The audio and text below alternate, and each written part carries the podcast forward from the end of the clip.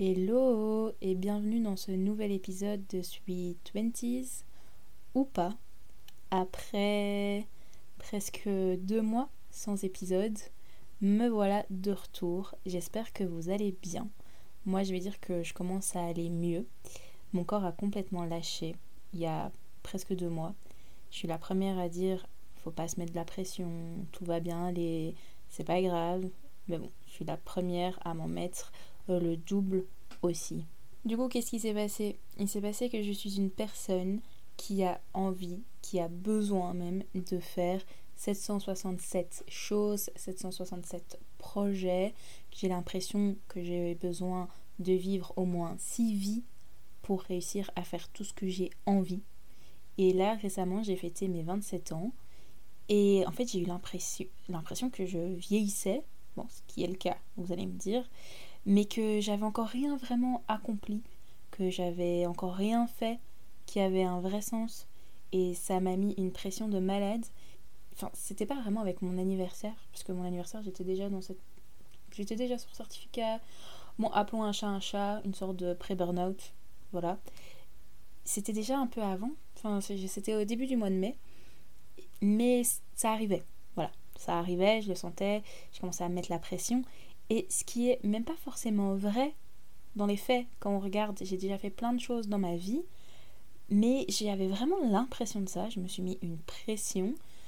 Et pour être très honnête, elle est encore là, j'ai, ça m'arrive encore d'avoir cette conviction et je pense que je l'aurai encore. Et du coup, je faisais plein de choses, trop de choses, depuis des semaines, des mois, voire même des années, en fait. J'avais mon CDI, je l'ai toujours, fort heureusement. je donnais des cours particuliers de droit aux jeunes étudiantes. Euh, je coach dans mon sport d'équipe, enfin mon ancien sport d'équipe, plusieurs équipes. Oui, parce que une, c'est pas drôle. J'allais moi-même m'entraîner 4 à 5 fois semaine. Je faisais le podcast. Puis j'essayais d'avoir une pseudo-vie sociale. Et puis je voulais me former sur 46 choses. En vrai, j'étais en mode robot depuis bien trop longtemps. En plus, imagine, tu combines ce genre de vie avec le fait de ne jamais être content de soi, ça donne que mon corps m'a lâché, littéralement. Du coup, qu'est-ce que j'ai eu? J'ai eu d'abord des chutes de tension, des migraines, des acouphènes, des insomnies, une forte fatigue, et encore ça c'était physique. Et le pire, c'est que j'avais ça depuis quelques semaines, mais que j'étais là, non, non, c'est pas grave. Mais ça s'est accumulé, accumulé, je me suis dit, bon, ce serait peut-être une bonne idée, tu vas chez ton médecin pour un contrôle de routine, parle-en lui. Et là, qu'est-ce qu'elle m'a dit, ce médecin Elle m'a dit, ma cocotte, on va te mettre sur certif.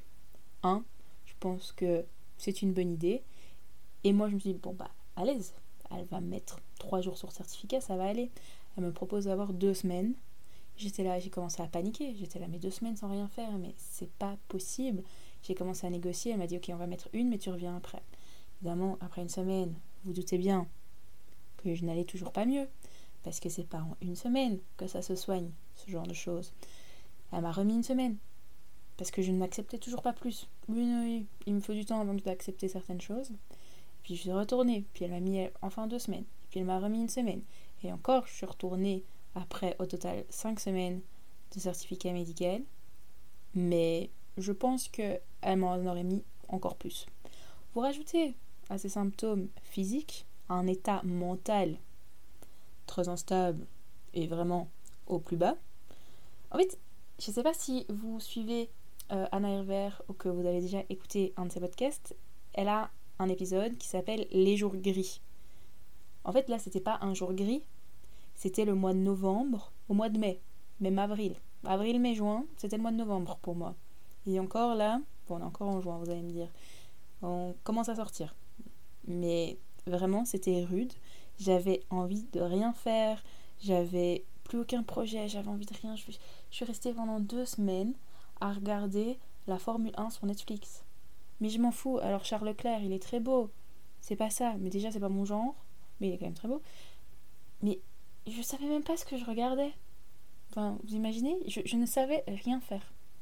Et ce qui est assez drôle, enfin drôle, pas drôle, c'est que ça s'est passé vraiment pas longtemps après mes vacances justement au Portugal au mois d'avril. Et consciemment, je me suis rendu compte en rentrant du Portugal que la vie que j'avais ici à Bruxelles n'était pas vraiment la vie de mes rêves. Que j'aurais bien, j'aimerais bien vivre ma vie autrement. Mais inconsciemment, et je pense que c'est celui-là qui a primé, mon corps s'est rendu compte qu'une semaine, c'était loin d'être assez pour se reposer et que j'avais besoin de bien plus que cette petite semaine. Et il m'a dit, bon, bah là maintenant, tu vas te reposer. Et pourquoi j'ai décidé d'en parler, vous allez me dire, parce que bon, au final, je raconte ma vie, qui n'est pas non plus hyper intéressante, bah, parce que, en fait, en discutant avec mes amis, mes proches, des proches de proches, d'amis d'amis, vous voyez, et eh ben en fait, je me suis rendu compte que c'était ultra courant, surtout pour notre tranche d'âge. Donc, quand je dis notre tranche d'âge, je dis la mienne, voilà. Donc, j'ai l'impression de la deuxième partie de la vingtaine. Et que, ouais, que je me suis retrouvée en fait malgré moi à une soirée, parce que comme je vous avais dit, j'avais envie de rien faire. À la limite de voir une copine ou deux, mais j'avais envie de rien faire d'autre. Donc je me suis retrouvée à une soirée malgré moi où il y avait trois autres personnes dans le même cas que moi, avec les mêmes symptômes, que ce soit le même symptôme physique que psychologique. Et puis j'en ai reparlé avec des amis et j'ai un copain qui l'a fait, qui a eu ce cas-là, même plus fort, bien plus fort que moi. D'autres qui m'ont dit ouais bah moi je suis passée en 4-5e parce que ça allait plus, j'arrivais pas à tout gérer. Du coup c'est vraiment pas un cas isolé et je pense que on n'en parle pas assez. Alors je dis pas que c'est récent et que c'est quelque chose qui vient de sortir. Je pense que le surmenage, le burn-out, c'est quelque chose, que ce soit physique, émotionnel, peu importe. En général, c'est un tout. Voilà, je, mélange un peu, mais c'est un tout. C'est pas que le travail, c'est pas que mes activités à côté, c'est pas que mes 46 idées qui n'arrivent jamais à s'arrêter dans mon cerveau, c'est le tout. C'est vraiment le tout. C'est un mélange de tout ça qui fait qu'à un moment donné, juste, c'est trop. Et on a la chance d'être dans en 2023 où on en prend compte, ou en tout cas une série de médecins en prennent compte, que ça commence, on, en parle, il y a des études qui ont été faites, on ne prend pas ça à la légère. Alors qu'il y a des générations précédentes où il y en avait. C'est pas quelque chose de nouveau, faut pas croire que c'est notre génération, euh, la génération du burn-out. Non, c'est depuis des années, des dizaines d'années, des centaines d'années, j'ai même envie de dire. Parce que pourquoi ça se serait réveillé là maintenant en 2023, enfin dans les années 2010-2020 Non, ça existait avant. Sauf que maintenant, on met des mots dessus et on prend ça sérieusement. Enfin, sérieusement, j'ai quand même vu des petits sourires quand je disais que en fait j'étais sur certificat pendant X semaines, euh, mais que c'était plutôt du surmenage et presque du burn-out. Non, ça, va. Il y en a qui, qui ne comprennent pas encore, mais avant que ça t'arrive vraiment, je pense pas, ou que ça t'arrive à un proche, que tu le vois vraiment le vivre, je pense pas que tu peux comprendre. Mais ça arrive bien plus vite qu'on le pense. Et comme je disais, en effet, c'est pas nouveau, c'est pas vraiment spécifique à notre société, mais il y a des facteurs qui font que. qui expliquent peut-être aussi le fait que il y a beaucoup de jeunes qui soient touchés, beaucoup de notre génération.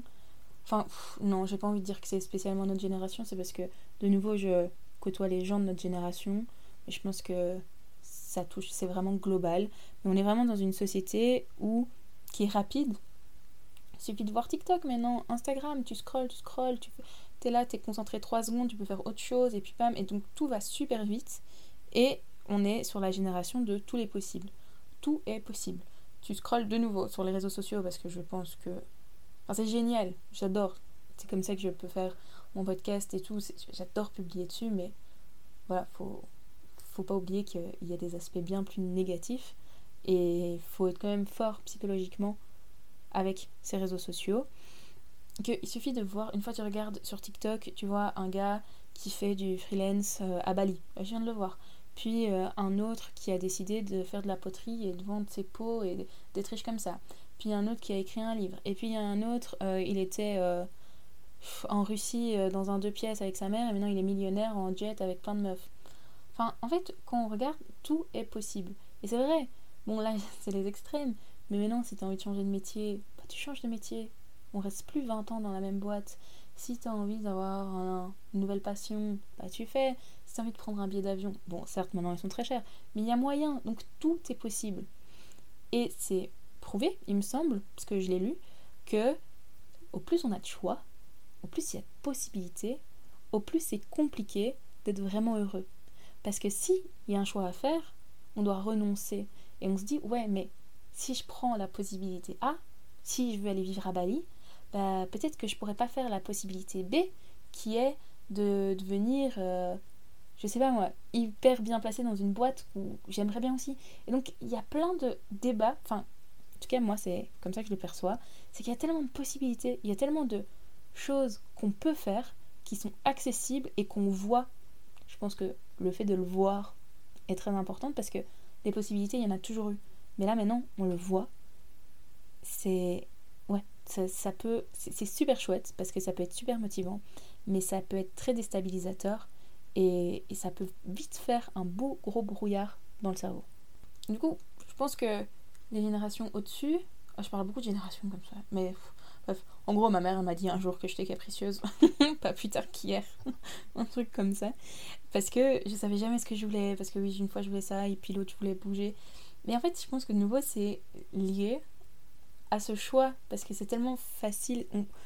Ouais, c'est vraiment compliqué et je pense pas qu'on soit vraiment capricieux. Je pense que c'est la société qui, malgré nous, font de nous des gens, alors si on peut dire capricieux, si. Et encore, je trouve ça assez euh, dans le jugement de dire capricieux, mais voilà, c'est lié forcément. Je parlais du fait d'être tiraillé entre plein de possibilités, mais on est aussi tiraillé entre deux aspects de la vie. Entre l'aspect de la vie, il faut que tu ailles bosser, qu'on nous a inculqué euh, bah, depuis l'école primaire au final. Tu vas bosser, tu veux devenir quoi? Avocat, médecin, ingénieur, sans parler d'autres trucs, enfin pour rester bien dans les classiques, bien dans les clichés. Et maintenant, les nouvelles générations, de nouvelles générations, qui sont là, ok, ben la vie c'est fait pour profiter en fait. C'est pas fait que pour travailler. Et je pense que de nouveau, cette deuxième partie de la vingtaine, alors les plus jeunes, ceux qui sont au début de la vingtaine, dites-moi si vous avez plus facile, peut-être que. Parce qu'en quelques années ça a beaucoup changé, mais moi je suis encore fort, enfin j'ai été quand même assez fort éduqué, élevé, dans le sens où il faut que tu bosses, il faut que tu ailles à un certain degré social, professionnel pour être bien vu, faut travailler. Enfin, quand je vois autour de moi, tout le monde là, travailler, travailler, travailler, travailler. Mais maintenant, il y a ce, cette nouvelle façon de voir les choses, c'est que la vie, elle est faite pour être vive, vécue. Oh là là, c'est compliqué. des deux vécus. Et on a tous ce art de vivre, essayer de ralentir les choses et tout, comme s'il y avait un retournement de situation et que on est en plein retournement. Et donc forcément c'est pas évident. C'est ce que moi je ressens. Et en plus de ça, vous rajoutez les trends, stat girl ou euh, devenir une machine énorme et sec et tout ce que vous voulez, ou comme si c'était normal de faire 46 tâches par jour, de se lever à 4h30 du matin, en faisant 65 pompages, en prenant un bain de glace, en mangeant du en buvant du, du matcha. Bon déjà, qui... non en fait moi j'aime bien le matcha, mais qui prend le temps de faire du matcha, sérieusement? Qui prend le temps, un jour de semaine, de prendre le petit fouet là et de commencer à faire ton matcha En plus, une fois sur deux, il est pas bon si c'est pas un barista qui le fait. Qui achète même ce fouet? Voilà, ça c'est une vraie question. Qui achète le fouet pour faire du matcha autre que pour faire des TikTok? C'est une vraie question que je me pose. Bref. Revenons à notre sujet. Et en plus de tout ça, pour ajouter d'autres facteurs psychologiques, physiques, émotionnels comme le syndrome de l'imposteur, vouloir faire les choses pour les autres, l'appréciation, etc., etc. Enfin bref, il y a vraiment plein de facteurs et ça dépend vraiment de chacun. Mais c'est tellement courant que d'accumuler tout ça, ça nous fait juste péter un câble, ça nous fait péter une zine. À des degrés différents, c'est sûr, mais je pense que c'est juste normal. À un moment donné, l'être humain, il n'est pas fait pour savoir contenir tout ça. Et je voulais faire cet épisode, enfin reprendre le podcast avec cet épisode, parce que si toi qui écoutes là, tu as ce genre de sentiment, tu as des symptômes qui ressemblent à ce que j'ai dit au début de l'épisode, bah sache que tu vraiment pas seul. T'es pas un cas isolé et que c'est tout à fait ok de ressentir ça. C'est tout à fait ok de demander de l'aide c'est même plus que ok, genre demande de l'aide et prends juste un peu de recul. Parfois c'est bien de prendre du recul pour mieux observer et pour mieux revenir par la suite. C'est pas c'est pas une faiblesse. Et c'est là où je voulais en venir, c'est que avouer qu'on est dans cette situation, souvent on, va voir ça comme un aveu de faiblesse. En fait, non. Je pense que avouer que ça va pas, ça montre l'inverse de la faiblesse. Ça montre que, voilà, on se rend compte, c'est déjà un bon pas en avant de se rendre compte de ça. Parce que moi, au début, j'étais dans un déni. Hein. Je dis là, oui, on va faire des tests sanguins, peut-être y a quelque chose qui cloche, peut-être que j'ai une carence en ci, en ça, alors que bon, la go, elle prend des, vitamines, euh, je fais attention à ce que je mange, à ce que je bois, nina, Je savais pertinemment, inconsciemment, que ce n'était pas un manque de quelque chose, à part un manque de repos. Parce que ça arrivait souvent qu'on me disait Waouh, Laura, tu fais trop de trucs, je voudrais trop faire autant de choses comme toi et tout. Du coup, j'étais là un peu fière, tu vois, j'aimais bien qu'on me dise ce genre de choses. Et donc, vraiment, de voir tout lâcher comme j'ai fait, et encore, c'est même pas si longtemps. Franchement, je pense que j'aurais pu prendre plus de temps. Mais voilà, c'est comme ça. Et tout lâcher, c'était genre une horreur. Et juste enfin, le regard des autres quand tu dis ok j'arrête, j'avoue que ça va pas, est hyper dur. Ou plutôt le regard des autres qu'on pense qu'ils ont. Parce que soit les gens ils s'en foutent, parce qu'ils te calent pas, soit ben, en fait c'est tes potes et ils sont bienveillants. Moi mes potes ils étaient là mais Laura, il n'y a que toi qui es surprise de ce qui se passe.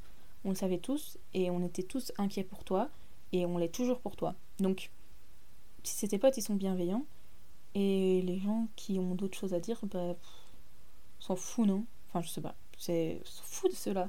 Donc c'est vraiment le regard qu'on pense que les autres ont. Mais le pire, c'est son regard propre sur soi-même. Ça, c'est le plus destructeur et le plus sévère. Le nombre de fois où je me suis dit, mais Laura, ça fait même pas un an que tu bosses là, et regarde-toi, t'es déjà dans un état pas possible. Et je suis sûre que je suis pas la seule à avoir ce genre de pensée envers moi-même. Et que, en fait, à un moment donné, il faut juste écouter son corps. Et j'ai une très bonne copine qui m'a dit la santé, on en a une. Le taf, il y en a plein. Le taf, des projets, t'en auras toujours. Et là, ça a vraiment fort résonné en moi. Et je me suis dit, ok, la Laura, maintenant, t'acceptes ce qu'on te dit et tu te reposes. De toute façon, on fait déjà de notre mieux parce que, de nouveau, on voit, on lit euh, la meilleure personne de, enfin la meilleure version de soi-même, ouais, c'est ça, il y en a partout. Mais au final, là, ce que tu es en train de faire, tu fais de ton mieux et tu es déjà la meilleure version de toi-même à ce moment-là, présent. Et à partir du moment où tu te dis ça, tu peux te dire, ok, je lâche la pression. Après, je vous dis pas de faire la moule de janvier à décembre tous les ans. C'est pas ça non plus. Mais je pense que si vous écoutez ce podcast, c'est que c'est pas vraiment votre état d'esprit, mais que juste arrêtez de se mettre une pression constante sur tout. De nouveau, c'est hyper facile, je le dis, et je suis là, voilà, pas la pression, calme. Et puis la meuf, elle tombe en burn-out avant ses 27 ans. D'ailleurs, j'ai mon meilleur ami qui m'a dit, mais oui, parce que, voilà, je vais l'afficher, mon meilleur ami est censé écouter mes podcasts avant tout le monde, on est bien d'accord. Mais non, il écoute, euh, il a écouté mes podcasts euh, il n'y a même pas un mois. Voilà, je tiens à le préciser. Et il a enfin écouté, genre, tous les podcasts. Il m'a dit, mais Laura, tu te fous de la gueule de qui à dire d'arrêter de se mettre la pression? T'es la première qui te met une pression monstre. J'étais là, oui, tu as un point. Malgré le fait que tu ne partages pas mes podcasts et que tu ne les écoutes pas en temps et en heure, tu as un point. C'est une blague évidemment. Donc voilà, écoutez votre corps. Et surtout aussi, si vous avez quelqu'un dans votre entourage qui est dans cette période-là, soutenez-la et la jugez pas. Parce que c'est pas parce qu'en apparence on a l'impression qu'une personne fait moins que nous, et encore qu'est-ce que ça veut dire moins, ou ne fait pas grand-chose, entre guillemets, que cette personne ne traverse pas des phases émotionnelles compliquées, ou peut-être que cette personne fait plein de choses, mais que tu ne le vois juste pas. Et puis même si cette personne est débordée en faisant deux choses sur sa semaine, et que toi tu en fais 15, on n'est pas pareil. Il n'y a pas à juger. Tout le monde ressent la charge, la surcharge de travail émotionnel, physique, enfin peu importe, de façon différente et la gère de façon différente. Et à partir du moment où même une personne, tu l'impression, de nouveau entre guillemets, qui fait moins, qui va pas bien, elle est tout à fait légitime aussi de ne pas aller bien. Enfin bref, tout ça pour dire que c'est vraiment pas évident d'accepter ce genre d'état et qu'il faut arrêter de se mettre la pression, que c'est vraiment pas évident d'arrêter de se mettre la pression dans la société dans laquelle on vit. D'ailleurs, euh, je n'y arrive toujours pas, on va être honnête, mais on va dire qu'il y a déjà un avancement. Il y a déjà un avancement dans le sens où je me suis rendu compte. Donc il n'y a plus le déni. Maintenant, il faut mettre les choses en place pour arrêter de mettre cette pression. Et au final, je pense que je suis contente que mon corps m'ait envoyé ces signaux à ce moment-là. Parce que si, et que je m'en suis rendu compte aussi, parce que si j'avais pas eu ces signaux physiques là, j'aurais continué. Je serais toujours en mode robot là, actuellement. Et les dégâts auraient été bien, bien plus dramatiques si j'avais continué et que j'avais continué à tirer sur cette corde et que cette corde avait vraiment lâché. Parce que oui, ce genre de dégâts mentaux, physiques, émotionnels, d'une surcharge, d'un burn-out, peuvent être vraiment très graves et même irréversibles. Et c'est vraiment pas quelque chose qu'il faut prendre à la légère. Donc dès que vous avez des signes que, que votre corps vous alarme, juste écoutez-le et prenez du recul, reposez-vous pendant quelques jours, allez chez votre médecin, parlez-en, mais surtout gardez pas ça pour vous. Et n'oubliez pas que vous faites déjà de votre mieux et qu'il n'y a pas de pression. Enfin, on essaye de ne pas avoir de pression. Bon, j'ai dit ce que j'avais à dire. Non, en vrai, il y a encore 46 000 autres choses à dire, mais on va dire que là, pour cet épisode, c'est assez. On se retrouve normalement dans deux semaines parce que justement, on dit qu'on arrête de se mettre la pression. Je vais essayer de continuer les podcasts toutes les deux semaines. Mais voilà, je suis toute seule. Je le fais vraiment de bon cœur, c'est quelque chose que j'adore. D'ailleurs, ça aussi, c'est comme ça que je me suis rendu compte que ça n'allait vraiment pas. C'est que je n'arrivais même plus à tourner un podcast j'avais préparé et tout. Enfin, j'avais déjà toutes mes idées et je n'arrivais pas à faire quelque chose que j'aime.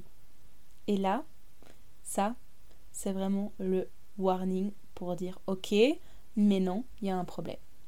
Donc, je vais essayer de continuer toutes les deux semaines. D'ailleurs, là, l'épisode il sort un mercredi alors que de base c'était un dimanche, mais je voulais absolument le sortir et j'étais vraiment motivée de le faire. Donc, je vais essayer de garder un rythme. Je ferai de mon mieux, mais si je sens que ça va pas et que ça met une trop grosse pression physique ou mentale, ben, ça sera la semaine d'après. je pense que je vais rester comme ça. Je vous fais de gros bisous. Prenez soin de vous, de votre santé mentale. Profitez du soleil qui a dehors. N'oubliez pas de mettre du SPF 50 et d'aller boire des spritz en terrasse. Gros bisous. À bientôt.